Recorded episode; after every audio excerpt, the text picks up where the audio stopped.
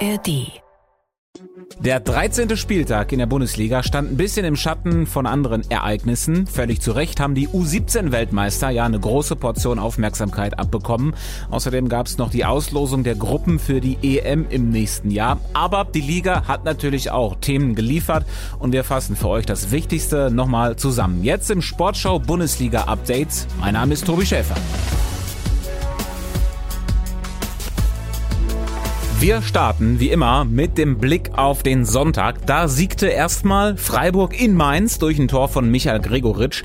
Der hatte in dieser Saison ja noch gar nicht getroffen. Dann am Donnerstag dreifach in der Europa League und eben jetzt auch endlich in der Bundesliga. Ich weiß es, glaube ich, ganz gut einzuordnen. Ich habe äh, versucht, nicht meinen Kopf ins Sand zu stecken, als ich nicht getroffen habe und versuche jetzt nicht zu fliegen, wenn ich, wenn ich zwei Schwingen getroffen habe. Jetzt äh, nehme ich das sehr, sehr gerne mit. Äh, Selbstvertrauen tankt sich auf und ähm, hoffentlich geht es in den nächsten Wochen noch so weiter. Freiburg gewinnt also in Mainz. Außerdem siegte Augsburg gegen Frankfurt. Im Mittelpunkt war aber natürlich das Top-Duell. Bayer Leverkusen gegen Borussia Dortmund. Dortmund nach fünf Minuten durch Riasson mit 1-0 vorne. Leverkusen gleich dann in der 79. durch Boniface aus. Holger Dahl war Reporter im Stadion. Äh, Holger, ich habe mal ein paar Zahlen. Leverkusen mit 22 zu 6 Torschüssen, 16 zu 1 Ecken und über 60 Prozent Ballbesitz.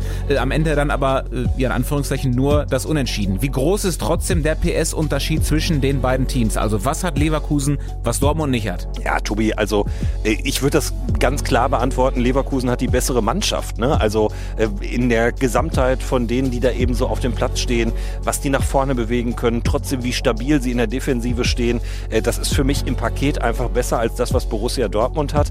Trotzdem, wenn man sich die Dortmunder dann nochmal ein bisschen genauer anguckt äh, in diesem Spiel, dann haben sie natürlich wirklich äh, ja, eine super Leistung gebracht. Ne? Und äh, am Ende können sie vielleicht sogar äh, ganz glücklich noch das 2 zu 1 erzielen. Also ich, ich will es jetzt auch nicht zu groß machen, aber insgesamt für mich Leverkusen einfach im Moment mit mehr Möglichkeiten. Wir haben am Donnerstag in der Vorschau-Folge ja darüber gesprochen, dass Leverkusen der Afrika Cup zum Verhängnis werden könnte, weil äh, möglicherweise fünf Spieler dann äh, viele Wochen nicht mit dabei sind. Siehst du die Gefahr? Würde ich jetzt nach den Eindrücken von dem Spiel äh, fast ein bisschen dagegen argumentieren, weil Patrick Schick, das ist ja sozusagen so eine Art Joker äh, für den Moment, wo Boniface nicht da ist und äh, der kommt rein und bereitet direkt dieses Tor vor, also mindestens mal 60, 70 Prozent von dem Boniface-Ausgleich gehen aufs Konto von Patrick Schick. Also da sind schon auch ein paar, die noch in die Bresche springen können, aber klar, äh, müssen wir einfach mal den Januar abwarten. Das ist der Monat, der Bayer Leverkusen nochmal Probleme bringen kann. Und äh, der BVB heute gegen Leverkusen am Leistungslimit? Ja, also klar ist, dass Dortmund alles in dieses Spiel rein investiert hat. Ne? Also Gregor Kobel, überragend, was der Hummels verteidigt hat, hinten drin, äh, Spitze. Also ich glaube, dass es den Dortmundern vorher klar war, dass sie gegen Leverkusen nur bestehen können, äh, wenn sie dann auch wirklich äh, das Thema Emotionen mit in die Waagschale werfen. Und da äh, haben sie auf jeden Fall äh, gegen Leverkusen so ein paar Wirkungstreffer gehabt. Spielerisch war Bayer besser, aber insgesamt, hey, äh, Dortmund am Leistungslimit, aber wenn du mit dem Leistungslimit einen Punkt in Leverkusen holst, dann ist das doch echt schon auch ehrenwert. Sagt Holger Dahl über das tabellarische Topspiel vom 13. Spieltag. Von Leverkusen Dortmund dann jetzt äh, zu dem, was sonst noch am Bundesliga-Wochenende geschah. Ich habe es am Anfang gesagt, der Spieltag stand etwas im Schatten von anderen Events und woanders standen sie eher im Schnee und zwar in München. Die Partie der Bayern gegen Union Berlin konnte wegen großem Winterchaos nicht stattfinden. Ja, und Thomas Müller, der meldete sich dann bei Instagram am Samstag eben vom Schneeschaufeln. Hallo meine Damen und Herren, wir befinden uns wie so oft am Samstagnachmittag in der rechten Halbspur. Ich verstehe überhaupt nicht, wieso das Spiel heute ausgefallen ist.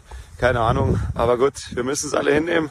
Es ist unglaublich schneereich. Also sowas habe ich selten gesehen. Dann tun wir halt Schneeräumen. Macht's es gut.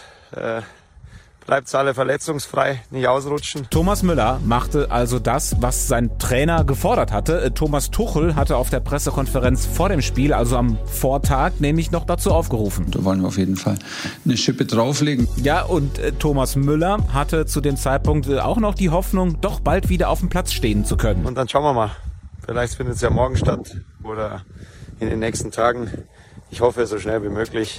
Ganz so schnell äh, geht's dann aber wohl doch nicht. Bayern und Union hätten in diesem Jahr nur noch in der jetzt anstehenden Woche Zeit, denn sie sind beide ja schon aus dem DFB-Pokal, der gespielt wird, rausgeflogen. Aber trotzdem darf an Pokalspieltagen dann äh, keine Bundesliga ausgetragen werden. Wenn man sich da jetzt nicht doch noch irgendwie einigt, wird die Partie Bayern gegen Union wohl erst im nächsten Jahr nachgeholt. Die Bayern also weiter Tabellenzweiter und der VfB Stuttgart, und damit kommen wir zum nächsten Team, weiter auf Platz 3. Der VfB siegte gegen Bremen mit 2 zu 0 und beide Knipser haben getroffen. Dennis Undaff und Seru Girassi, sie standen zum ersten Mal gemeinsam in der Startelf. Darüber hatten wir in der Vorschaufolge am Donnerstag ja gesprochen. VfB-Trainer Sebastian Hoeneß hatte es ja auch ein bisschen angekündigt, war dann aber danach nicht nur zufrieden damit. Ich fand, äh, beide haben richtig gute Sachen gemacht, auch gemeinsam äh, gute Sachen initiiert, haben sich, haben sich gesucht, ähm, aber auch für beide gilt, dass wir nicht zielstrebig genug waren in bestimmten Situationen. So ein bisschen ähm, ja, die, die, die Killer-Mentalität dann am Ende wirklich auch äh, zum, zum Abschluss zu kommen, hat in der einen oder anderen Situation äh, gefehlt. Und trotzdem haben sie natürlich auch enormen Anteil gehabt, dass wir ähm, sehr, sehr viel Abschlüsse hatten, äh, Situationen im letzten Drittel. Aber ich finde, dass Silas heute einfach da äh, fast sogar ein bisschen hervorzuheben ist, weil er, weil er enorm viel kreiert hat über seine Seite. Ähm, so, und das, mm, ja, deswegen äh, finde ich, dürfen wir ihn jetzt heute einfach mal nicht vergessen, auch wenn es für euch sehr, sehr viel gerade um das Duo ähm, ja, Dennis und, und äh, so Seru geht, was ich natürlich auch verstehe. Ja, und so ähnlich wie bei Hoeneß klang das dann auch bei einem der beiden Knipser, Dennis Undaff, über sein Zusammenspiel mit Seru Girassi. Ich glaube, das hat eigentlich gut funktioniert. Wir hätten aber vielleicht ein bisschen mehr schießen können, statt, ein bisschen mehr, äh, statt zu zocken. Äh, aber das kommt äh, mit der Zeit. Wir haben uns gesucht, wir haben uns verstanden. Und äh, wir waren oft gefährlich. Und im nächsten Spiel müssen wir versuchen, einfach ein bisschen mehr zu schießen und vielleicht mal ein bisschen mehr Tore zu machen. Ja, es und darf also noch ein bisschen mehr sein. Äh, Mittwoch spielt der VfB im Pokal dann gegen Dortmund und da hat VfB-Trainer Hoeneß äh, schon verraten. Die Wahrscheinlichkeit ist schon groß, dass beide ähm, wieder zusammen auf dem Platz stehen, weil beide einfach enorm wichtig sind für die Mannschaft. Das Pokalspiel VfB gegen BVB also am Mittwoch. Am Dienstag schon seht ihr live im ersten die Partien Lauter Nürnberg und Gladbach gegen Wolfsburg. Und apropos Gladbach, äh, den Borussen gelang in der Liga jetzt der dritte Heimsieg in Folge, 2 zu 1 gegen Hoffenheim, eingeleitet durch ein Elfmetertor von Player. Hoffenheims Torwart Oliver Baumann hatte in dieser Saison eigentlich bisher alle drei Elfmeter gegen sich pariert. Jetzt nach dem Spiel in Gladbach hat er dann aber ein dunkles Geheimnis zugegeben. Ich kann ja nicht jede Woche einen Elfmeter halten. Ein Elfmeter leitete auch den Sieg von Leipzig gegen Heidenheim ein. Endergebnis 2 zu 1. Und auf der Pressekonferenz danach lobte Leipzigs Trainer Marco Rose dann seinen Heidenheimer Kollegen Frank Schmidt, als der auf einen seiner Spieler angesprochen wurde. Also, Leonard Maloney musste verletzt raus. Ist da schon was bekannt? Hat er was Schlimmeres abbekommen? Kann ich momentan nicht beantworten. Du machst es gut, Frank, finde ich. Ja, ich habe gedacht, es kommt eine Frage zum Elf zur Elfmetersituation, aber. Soll ich die dir stellen?